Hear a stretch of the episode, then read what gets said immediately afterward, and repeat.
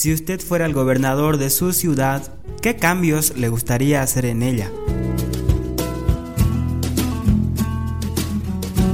Bienvenidos al podcast de la Iglesia Cristiana Evangélica Bolívar. ¿Quién o qué puede cambiar a las personas? Transformación es la palabra clave en este mes de marzo, y durante este recorrido veremos cuatro elementos que transforman a los seres humanos y las sociedades. En esta primera parte comenzamos con el primer elemento. Te invito a escuchar este mensaje titulado Transformados por la palabra en la voz del pastor Jesús Chane.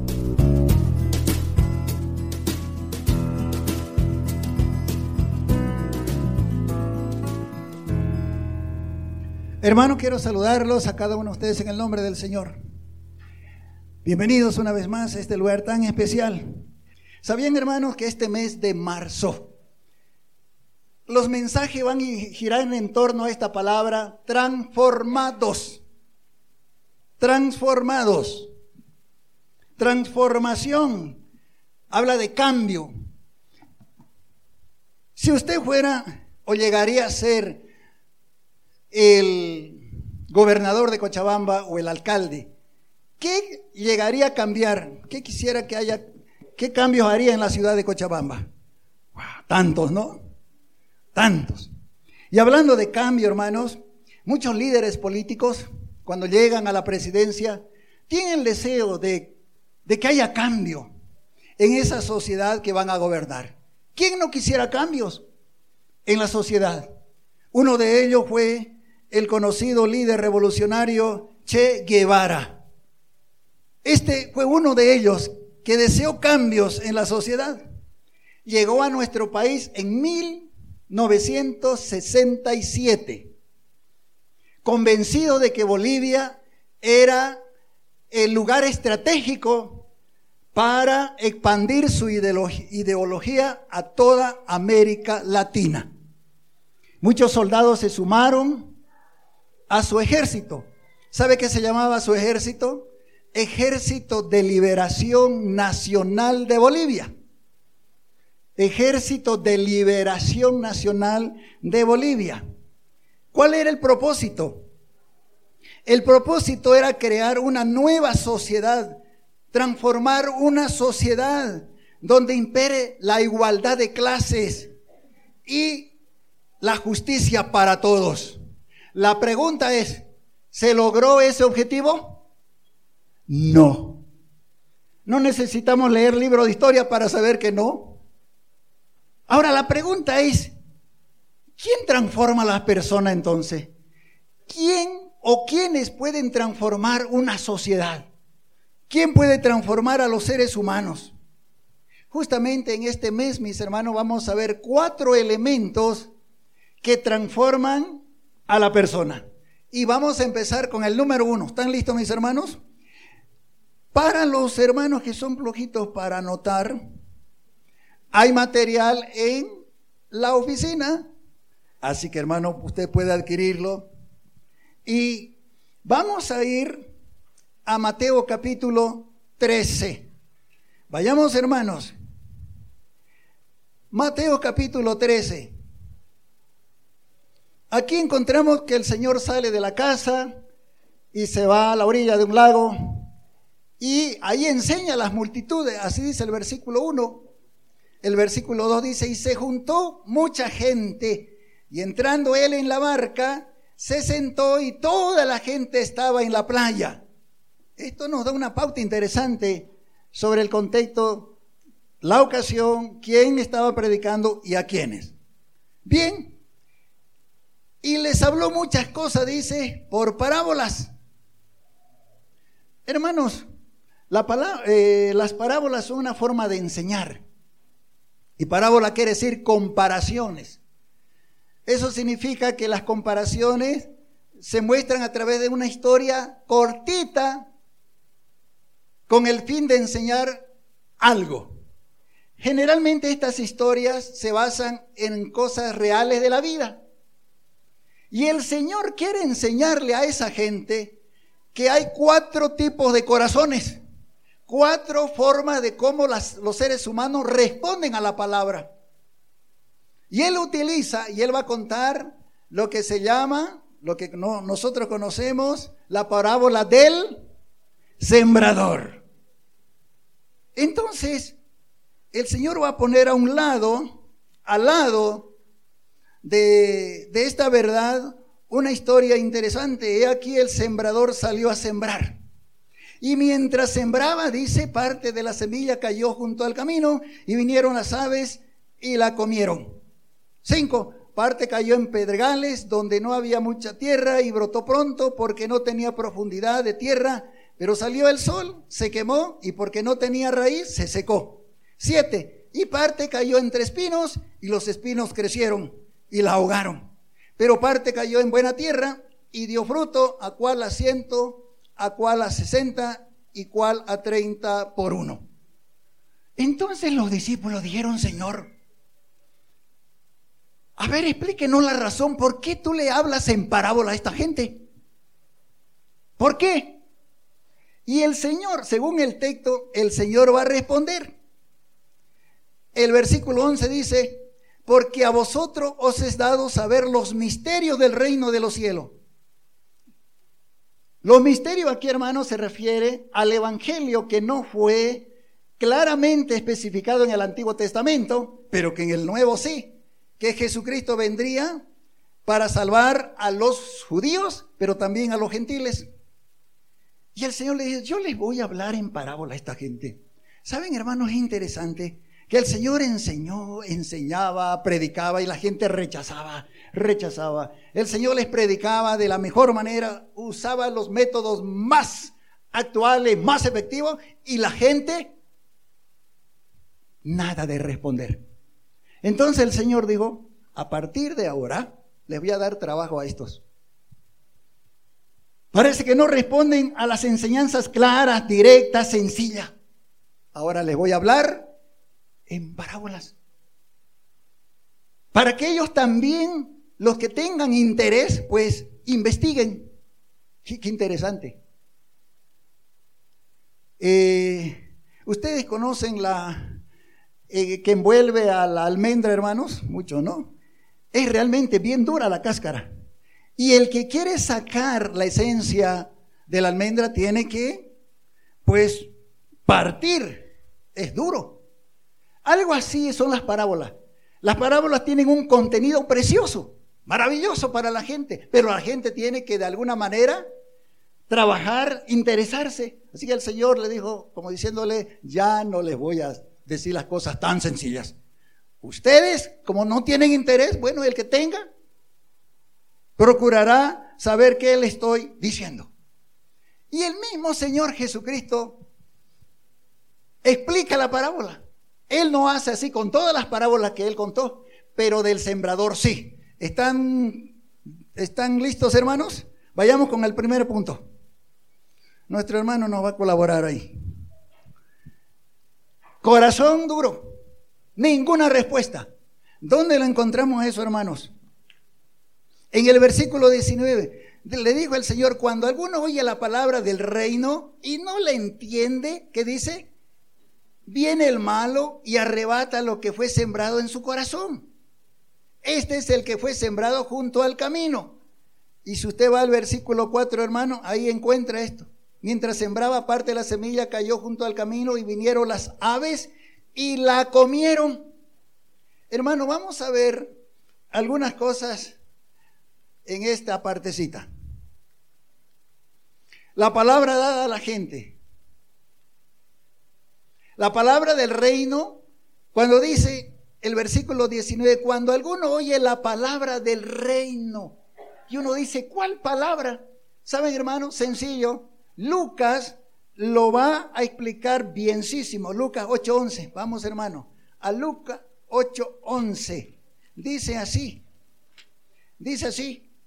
Esta pues, esta es pues la parábola. La semilla, ¿qué dice? es la palabra de Dios. ¿No? O sea, la semilla que cayó en la tierra se compara a la palabra del Señor. Así que estamos aquí eh, con mucha claridad. Y esa palabra, hermano, según primera de Pedro 1.23, es la que produce el nuevo nacimiento. ¿Lo cree eso, hermanos? Vamos a ir a primero Pedro 1.23. Vayamos. estamos con nuestras Biblias, ¿no? Primera de Pedro 1:23. ¿Qué dice? Siendo renacidos no de simiente corruptible, sino de incorruptible por la palabra de Dios que vive y permanece para siempre. Ahí está.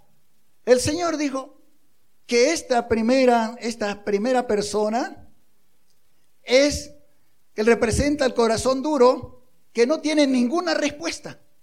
Es más, dice, no la entiende.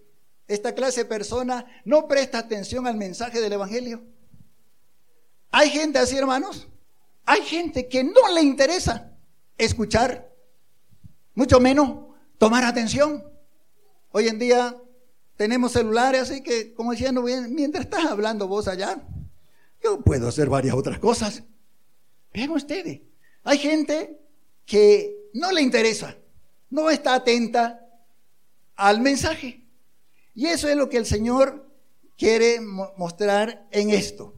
Pero hay algo más, hermano, dice el versículo 19, no entiende, viene el malo y arrebata lo que fue sembrado en su corazón. Subraya esto, hermano.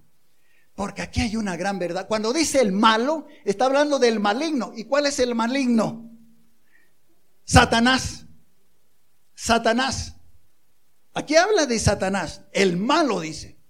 Hermanos, Satanás no es solamente esa, ese espiritito que, que aparece en Oruro, en, en, como es en los carnavales con su colita. Y no, hermano. La Biblia dice que Satanás es un espíritu, pero maligno, que hará todo lo posible para que las personas no reciban la palabra de Dios. Aquí está el Señor, está revelando una gran verdad. Dice el versículo 19, viene el malo y arrebata. Esta palabra arrebatar es interesante, hermano. Quiere decir captura, arranca a la fuerza, roba, saquea. Eso es lo que hace Satanás. Satanás aquí se presenta como un ave que ve caer una semilla sobre el camino y se lanza ansiosa a devorarla antes que penetra la tierra. Qué terrible. Satanás es terrible. Juan 8:44. Vamos, Juan 8:44, jóvenes, hermanos. ¿Qué dice Juan 8:44? Subrayelo. Dice así, vosotros sois de vuestro padre el diablo, estaba diciendo el Señor. Qué fuerte, ¿no? Y los deseos de vuestro padre queréis hacer, porque la gente quería matar al Señor. Él ha dicho, dice, él ha sido homicida, está hablando de Satanás, desde el principio, y no ha permanecido en la verdad, porque no hay verdad en él. Cuando habla mentira, de suyo habla, porque es mentiroso y padre de mentira. Satanás, por naturaleza, es homicida, mata, y Él no quiere la salvación de las personas. Así dijo el Señor. Viene, arranca como esa ave que se come la semilla que no penetró en la tierra por estar dura. Ven ustedes, y esta parábola es maravillosa, hermano, porque el Señor Jesús, a través de esta parábola, muestra el corazón del ser humano. ¿Hay corazones duros? ¿Conoce usted personas con con corazones duros que rechazan? Por supuesto que hay. Hay gente que rechaza el Evangelio, directa o indirectamente. Y Satanás se encarga de arrebatar esa semilla. Toma en cuenta. Número dos. Vamos a ver el segundo corazón. Corazón superficial. La respuesta de este corazón superficial es emoción. ¿Dónde lo sacamos? El 20 al 21. Vamos, hermano. Y el que fue sembrado en pedregales, este es el que oye la palabra. Hermano, yo subrayé desde el 19 hasta el 23, aparece seis veces la palabra palabra o el logos.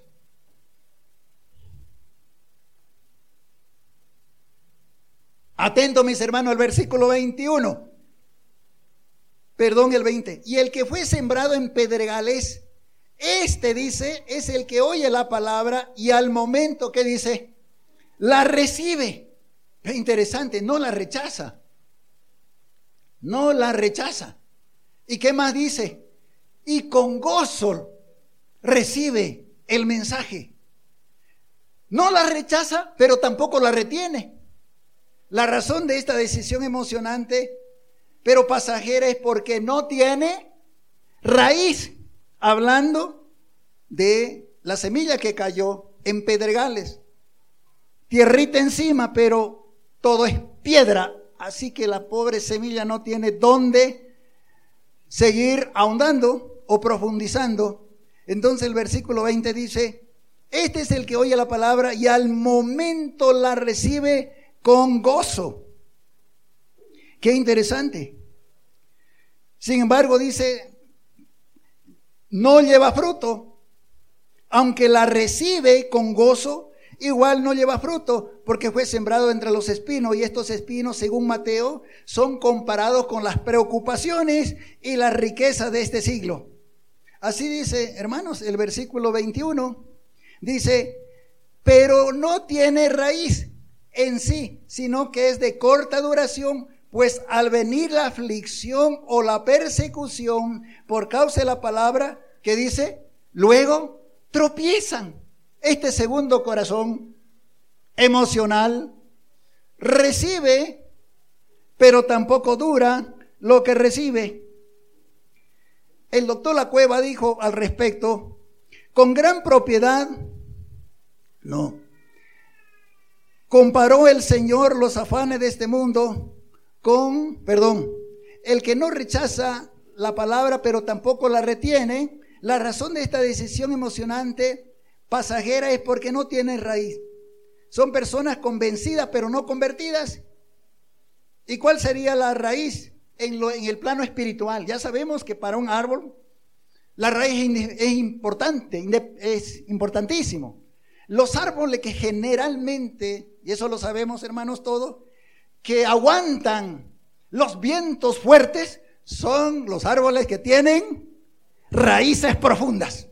Y aunque esté solito, ve usted, o solita la planta. En el plano espiritual, ¿cuál sería la raíz? El apóstol Pablo va a aclarar eso, hermano. No está en su boletín, pero coloque Colosenses 2, 6 y 7. Anote, hermano, porque este pasaje nos habla qué es lo que sostiene la vida de un cristiano. Dice así, por tanto, de la manera que habéis recibido al Señor Jesucristo, andad en él, arraigados, ven ustedes, y sobreedificados en él, y confirmados en la fe. Otra vez, dice, arraigados. Una persona arraigada en la palabra, hermanos, va a ser difícil que cualquier cosa se los lleve. Y el, y el Señor Jesucristo dice, las aflicciones, los sufrimientos. Hermano, ¿cuántos creyentes han pasado por la fila del cristianismo, pero no han aguantado, no han soportado las aflicciones, las dificultades que vienen? Algunos piensan que cuando se convierten los problemas van a desaparecer, como que a veces más bien se aumentan.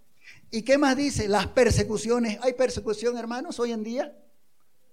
Empezando con la propia familia, ¿sabía usted? ¿Cuántos jóvenes, cuántas personas hemos visto a través de los años que se convierten a Jesucristo y llegan a su casa y dice, papi, mami, si es un joven, una señorita, recibe al Señor. ¿Qué? A ver, a ver, repetí. Recibí al Señor como mi saludo personal. Hmm, ¿Dónde fuiste? Seguro a esa iglesia de la calle Bolívar, ¿no? La última vez que vas a ir. ¿Hay padres así, hermanos? Hay padres. En esta iglesia muchos jóvenes se bautizan y recuerdo uno de ellos dice, pastor, no me voy a bautizar. Mi padre no quiere. Y si yo lo hago, él me va a desconocer. Imagínese. Más bien debería ser lo contrario. Que los papás digan, hijito, Jonah, qué lindo, gracias al Señor. Estaba esperando eso. A ver, esposita, hace un lindo almuerzo ahora. Vamos a festejar la conversión de nuestro hijo. Hace un piquemacho, un quiquema, hermano. Eh, un charquecán, no sé, hermanos. Para que toda la, familia se alegre. ¿Hay eso, hermanos? No. Hay más bien persecución crítica Y el Señor dijo, esta gente que no ahondó su fe, es fácil de ceder y no seguir más. Así que hermano, eso es una realidad, porque no tiene la base. Las pruebas y las dificultades son los mejores elementos para dejar en la iglesia solo los verdaderos cristianos. Los conflictos barren a los convencidos y deja solo a los convertidos. ¿Cuáles son los convencidos? Son las personas que se dan cuenta que pecaron, que hicieron lo malo, pero no se arrepienten. ¿Sabe quién fue el convencido en la Biblia? Anote, Judas. Judas. Judas era tesorero. Y él cuando vendió al Señor, ¿se dio cuenta, Judas o no? Se dio cuenta. ¿Por qué? Porque él lanzó las 30 piezas de plata y rodaron por allá. Se dio cuenta que había hecho malo. Le vino un remordimiento, pero se convirtió. No. La Biblia dice que Judas se fue a su propio lugar, al lugar de perdición. Judas no está en el cielo, ¿sabía eso? ¡Ah! ¿Será tan malo el Señor? Si era de los doce, es más, era el tesorero, tenía cargo, pero nunca conoció a Jesucristo. Nunca le dijo Señor, llegó hasta maestro nomás. No se atrevió porque no tenía el Espíritu Santo. Porque el que tiene el Espíritu Santo, esa persona confiesa a Jesucristo. ¿Cuántos dan gracias al Señor? O sea que hermano, el Señor está revelando la forma de cómo los corazones humanos responden a la palabra de Dios. Pero ya está listo, hermano, para el tercer corazón. Porque usted dirá, a ver, ¿cuál es el mío? Y está bien, hermano, que se preocupe cuál es el de usted. Corazón ahogado. Respuesta, del mundo. ¿Dónde lo encontramos eso? El versículo 22. Versículo 22. ¿Qué dice? El que fue sembrado en entre espinos, ¿qué dice? Este es el que oye la palabra, también cree, es decir, entiende, escucha, pero el afán de este siglo y el engaño de la riqueza ahogan la palabra y se hace infructuosa. Qué, interesante. ¿no? Vamos a ver algunos detallecitos sobre esta, este tercer corazón. Oye la palabra, pero se deja vencer por los afanes y las riquezas de, de esta vida. Este tercer terreno tiene más ventaja que los dos. ¿Por qué? La semilla cayó y penetró. Escuchó la persona, echó raíces, pero el texto dice claramente el afán de este siglo, y cuando dice siglo está hablando de las edades de esta época, afanes. ¿Cuántos de los que estamos aquí nos hemos encontrado muchas veces con afanes? Verdaderos afanes. Y la, y la preocupación, hermano, a veces, ¿cuántos de ustedes en alguna ocasión no han podido dormir nada?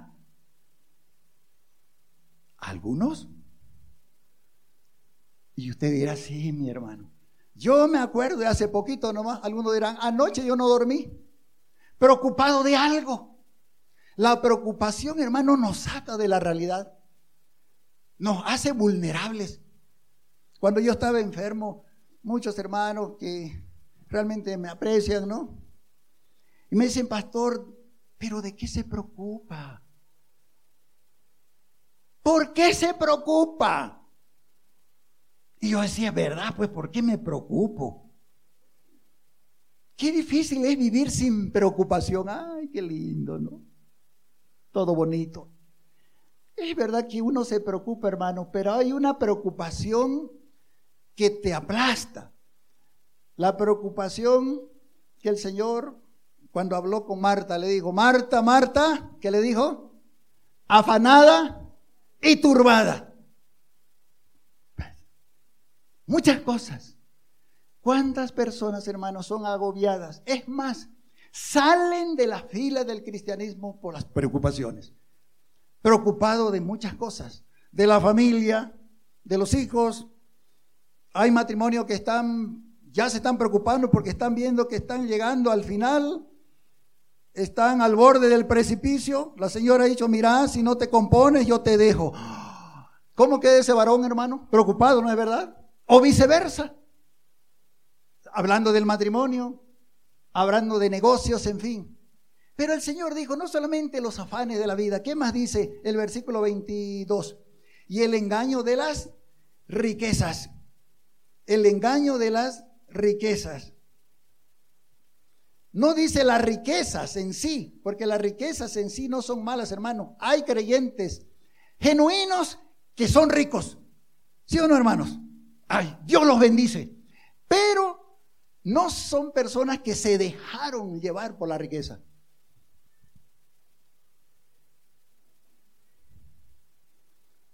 Proverbios 23, 4 dice, no te afanes en hacerte rico, sé prudente y desiste. ¿Has de poner tus ojos en las riquezas, siendo ninguna? Porque se harán alas como alas de águila y volarán al cielo. mi hermano, qué enseñanza más tremenda. ¿Cuántas veces, hermano, nos afanamos nosotros para conseguir algo? Y por conseguirlo, descuidamos las cosas espirituales. Yo le decía en el primer culto, le puse un ejemplo. Yo tengo una, una ¿cómo se llama? Una televisión de ¿Cuántos pulgadas, Samuelito? 32. Pero ¿saben qué, hermano? Se me vino a la mente un día, ¿por qué tengo 32? ¿Puedo tener 40, de 42? ¿Cómo el hermano tiene? Pero para comprar una de 42, hermano, es más. Es más caro. Y para eso uno tiene que hacer algunas, algunos esfuerzos adicionales.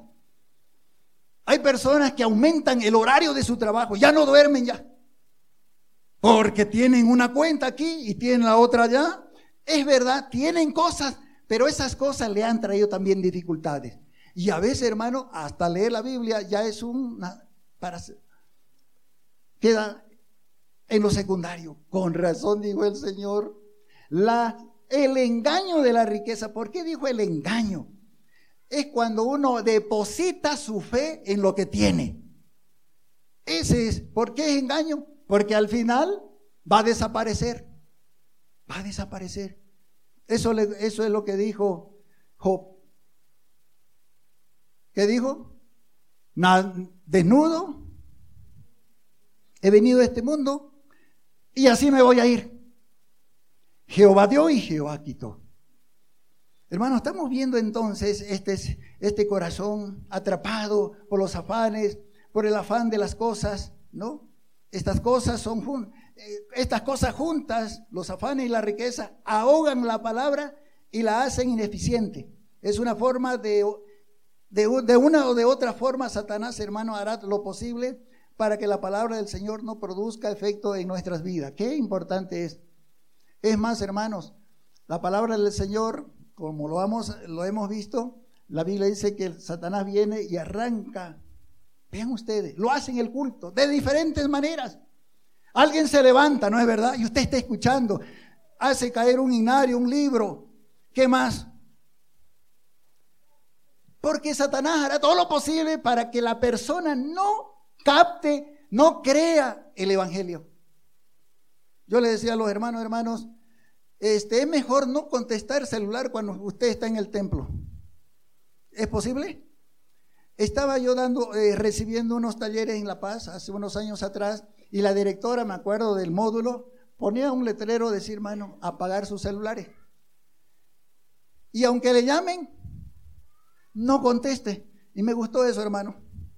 ¿Sabe ahora? Llámeme usted, yo no lo voy a contestar. De ver, hermano. Así que, hermano David Montero, lo siento mucho, hermano. Ay, el pastor, pues seguro, algo te le habré hecho. No, hermanos. Es que justo me llamó Claro que él nunca me ha llamado para en, un culto, ¿no? Pero hermano, hágalo. ¿Qué le parece? Ay, radical, no, hermano. Puede ser que en esa salidita ya usted perdió el hilo. Satanás hará todo lo posible para que usted no se convierta a Jesucristo. Todo, cualquier cosa. Usted lo va a mantener ahí en el pasillo nomás. Que no entre. Hermanos, a veces nosotros no percibimos toda la magnitud de lo que hace Satanás y su demonio. Él se aprovecha de las dificultades. Pero hermanos, lo ve a algunos tristes. El último terreno le va a alegrar. Algunos van a decir, ese soy yo.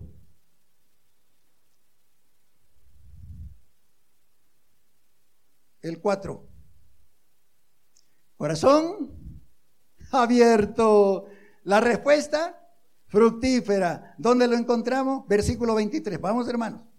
Más el que fue sembrado en tierra, en buena tierra.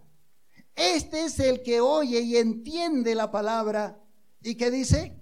Y da fruto y produce a ciento y sesenta y a treinta por uno. Hay corazones abiertos a la palabra. Hay hermanos, como vamos a ver. ¿No? Hay corazones abiertos a la palabra, así como hay tierras buenas para sembrar. Este terreno está preparado para recibir la semilla. Y aquí ven, hermanos, la secuencia.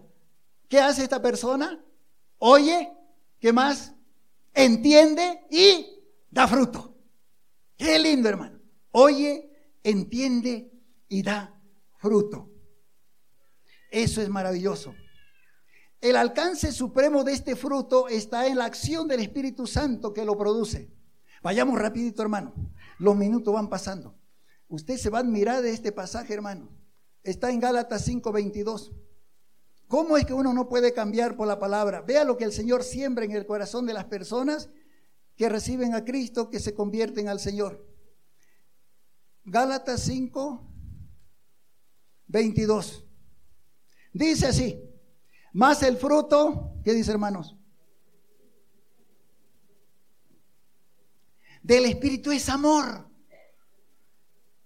Vea usted, ¿cuántas veces uno dice, quisiera que esta persona ame? No ama, ni a él mismo se ama. Hay personas que andan por este mundo buscando quien los quiera, quien los ame. De veras. Pero ve aquí, dice que el fruto del Espíritu santo es amor. ¿Cuánto quisiéramos amar como el Señor quiere, hermanos? Tanto odio que hay. A medida que la, eh, las campañas presidenciales se van aumentando, hermanos, nos vamos distanciando entre bolivianos, ¿no es verdad? Que somos, como bolivianos, somos expertos, hermanos, en dividirnos, ¿no? Pero vean lo que hace el amor. El amor hace puente de relacionamiento. Habrá una señora que dice, ay pastor, no lo conoce mi esposo. Él no me ama. Bueno, ¿qué le falta? ¿Qué le falta? El amor de Dios en su corazón de ese hombre. Porque hay hombres que dicen, mira, esposa, ya no te amo. ¿Ha escuchado eso, hermanos? Terrible después de 15, 20 años de matrimonio, ya no te amo. Pero sin embargo la Biblia dice que el amor de Dios dura para siempre. Se podíamos, hermanos, seguir por el tiempo, no vamos a seguir mencionando cada detalle, pero ¿cuál es el otro, el siguiente fruto que dice? Gozo, paz, paciencia, nueve frutos se menciona aquí. Eso es verdadero cambio. Eso es lo que se está persiguiendo ahora. ¿Qué transforma a las personas? Una de ellas es la palabra de Dios, la palabra del Señor. Se debe recordar que la palabra de Dios, hermano, es como espada de dos filos, así dice Hebreos 4:12. Penetra hasta partir el alma. Esto es lo que le sucedió quienes escucharon el mensaje del Evangelio de Pedro. Mucha gente estaba escuchando el mensaje de Pedro, el apóstol, en Hechos capítulo 2. Y la Biblia dice que cuando Pedro terminó de predicar, ¿sabe qué, qué dijo la gente? Dijo, ¿qué haremos? Así dice la palabra del Señor, hermanos. ¿Qué haremos? Eso lo encontramos en Hechos capítulo 2. Vayamos, hermanos, rápidamente. Hechos capítulo 2. La gente atenta, escuchando el mensaje, y cuando termina Pedro de predicar, le dijeron así, ¿qué haremos? Pedro. Y Pedro, hermano, respondió a esta pregunta. Por eso le he puesto aún en el, aquí en la pantalla, hermanos. A ver si sale. ¿Qué le parece? ¿Qué dijo Pedro a esos, a esa gente que estaba abierta a la palabra de Dios? Arrepentíos y bautícese cada uno de vosotros en el nombre de Jesucristo para perdón de los pecados y recibiréis el don del Espíritu Santo, hermanos. Tres mil personas abrieron sus corazones, recibieron al Señor. Y usted dirá, hermano, ¿dónde se sacó eso? En el mismo pasaje dice, hermanos. El versículo 41 dice, Hechos 2.41, ¿qué dice? Así que los que recibieron su palabra fueron bautizados y se añadieron aquel día como tres mil personas. Y estas personas perseveraban en la doctrina de los apóstoles, en la comunión unos con otros, en el partimiento del pan y en las oraciones. ¿Qué? Esto es cambio, hermanos. Tanto se habla de cambio hoy en día. Todos queremos cambiar, pero sin la palabra de Dios, ¿sí o no? Que supiera nuestro gobernante que solo a través de nuestro Dios y su palabra se cambian a las personas. ¿Quiere cambio usted? ¿Su corazón a cuál de los cuatro terrenos representa? ¿El corazón duro? ¿El corazón que se apasiona de algo y hasta ahí nomás queda?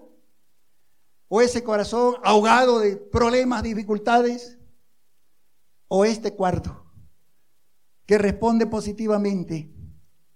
Hermanos, la respuesta fue tremenda. Arrepentíos y bautícese cada uno de vosotros en el nombre de Jesucristo. Y la gente respondió.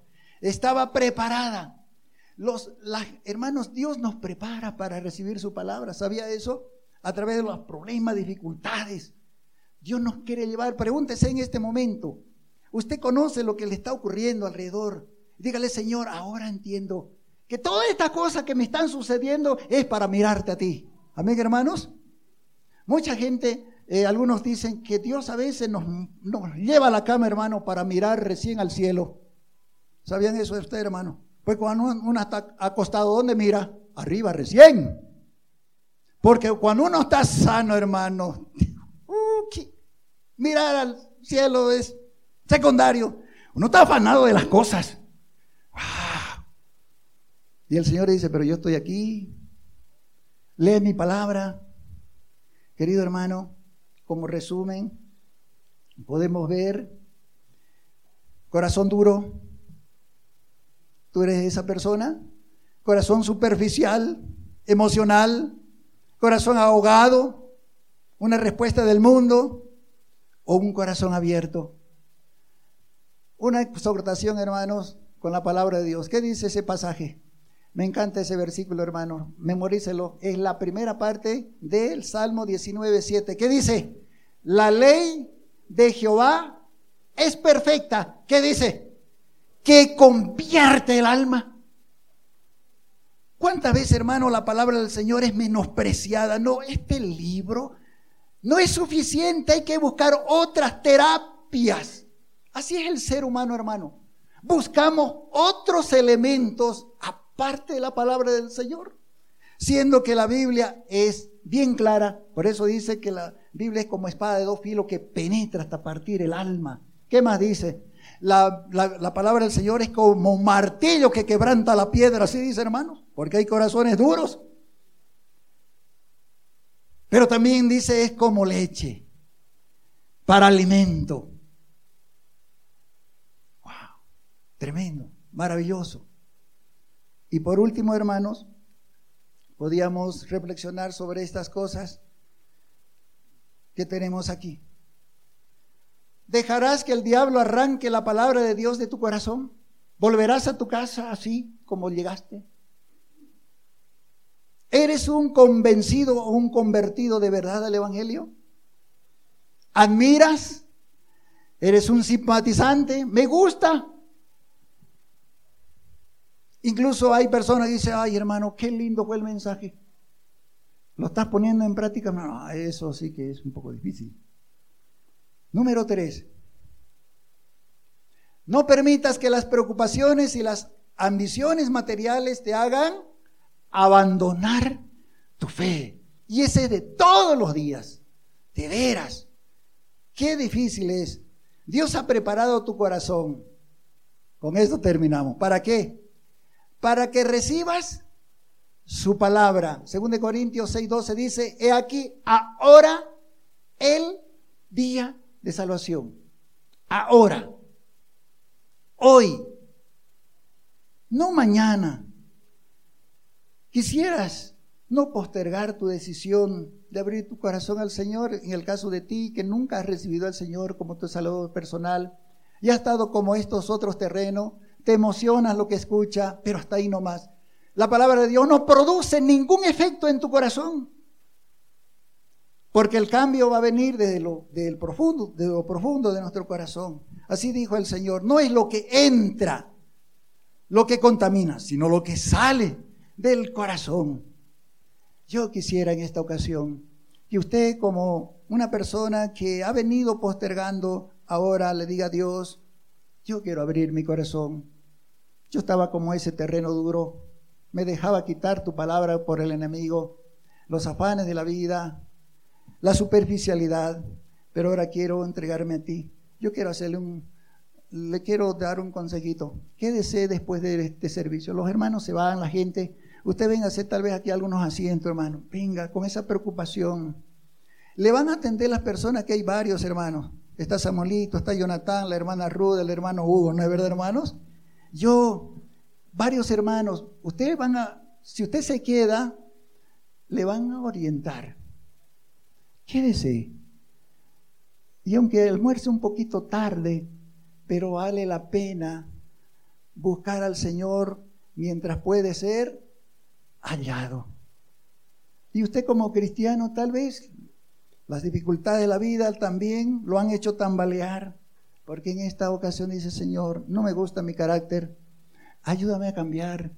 Ese amor que dice tu palabra no está en mí produciendo fruto. Incline su rostro, piense en lo que escuchó. Usted sabe cuál de los cuatro terrenos representa su corazón. Y así con esa actitud yo le voy a pedir que se ponga en pie. Vamos a tener la última oración.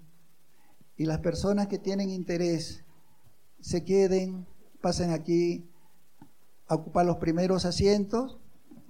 Y estamos seguros que hermanos le van a ayudar. De veras. Padre Santo, gracias. Tanto hablamos de cambio, Señor. A mí me gustaría cambiar muchas cosas en mi vida. Me gustaría, Señor, que muchos cambien alrededor de nosotros. Pero según tú mismo,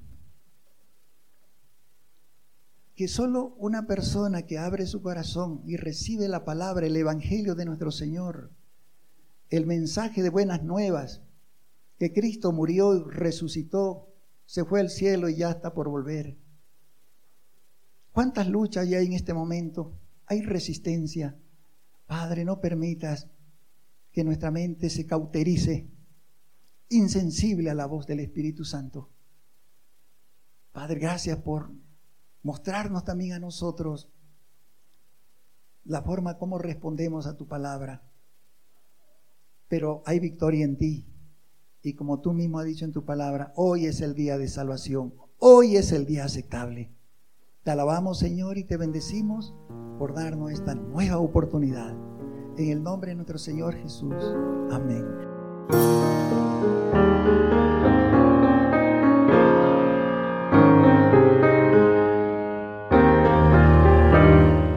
Agradecemos su atención por estos minutos. Si usted desea comunicarse con nosotros, puede hacerlo al siguiente número de teléfono 422-3439 o si prefiere puede escribirnos a nuestro correo electrónico iglesia. Si desea visitarnos, nuestra iglesia se encuentra ubicada sobre la calle Bolívar E381, entre 25 de mayo y España, Cochabamba, Bolivia. Nuestros servicios dominicales de 9 a 10 y 30 y de 11 y 30 a 13 horas. Estaremos muy contentos por su visita. Este material es producido y presentado por la Iglesia Cristiana Evangélica Bolívar bajo una licencia de Creative Commons 4.0 Compartir Igual.